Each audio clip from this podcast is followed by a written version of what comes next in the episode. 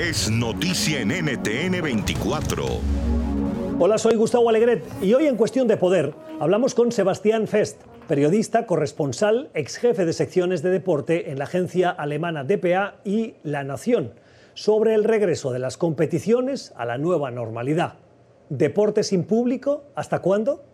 Yo diría que está siendo planificado como puede. Yo hace, diría, tres semanas, menos de un mes, hablé largamente con el presidente de la UEFA, eh, Alexander Seferin, el hombre que maneja todo el fútbol europeo, por teléfono, y él era mucho más optimista que la realidad que se está viviendo hoy, ¿no? Tenemos, por ejemplo, una Champions League que cambia de formato, tiene que completar cuatro partidos pendientes de octavo de final, y luego los cuartos de final, las semifinales y la final las concentra todas en Portugal, en Lisboa, y a partido único y sin público. Esto claramente eh, no es algo, diría, planificado, sino eh, resoluciones de urgencia. El deporte es otra cosa, no es una burbuja sin público, pero eso es lo que estamos viviendo hoy.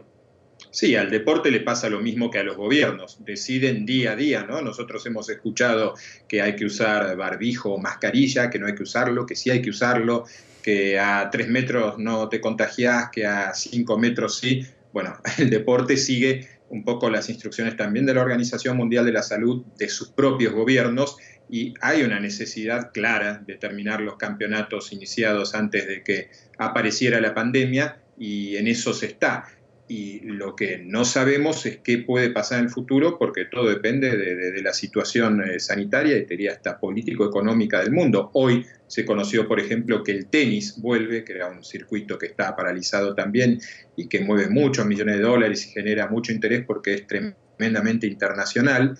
Y el abierto de Estados Unidos se va a jugar a fines de agosto, principios de septiembre, en una verdadera burbuja, sin público, con los tenistas moviéndose de forma muy controlada, casi sin acompañantes, casi sin entrenadores. Eh, esto no es claramente el deporte que, le gusta a la gente. Bueno, vimos, eh, quizá lo hayas visto el otro día, el partido del Mallorca y el Barcelona, eh, donde había público simulado, ¿no? no había realmente gente en la cancha y en la televisión nos pintaban público y nos mostraban también o nos hacían escuchar sonidos de hinchada. ¿Esto es distópico o el escalón posterior? Esta fue parte de la conversación que tuvimos en el programa Cuestión de Poder, que se emite de lunes a viernes a las 6 de la tarde en Ciudad de México, 8 en Bogotá y Quito y 10 en Montevideo y Santiago en NTN 24. NTN 24, el canal internacional de noticias con información de interés para los hispanos en el mundo.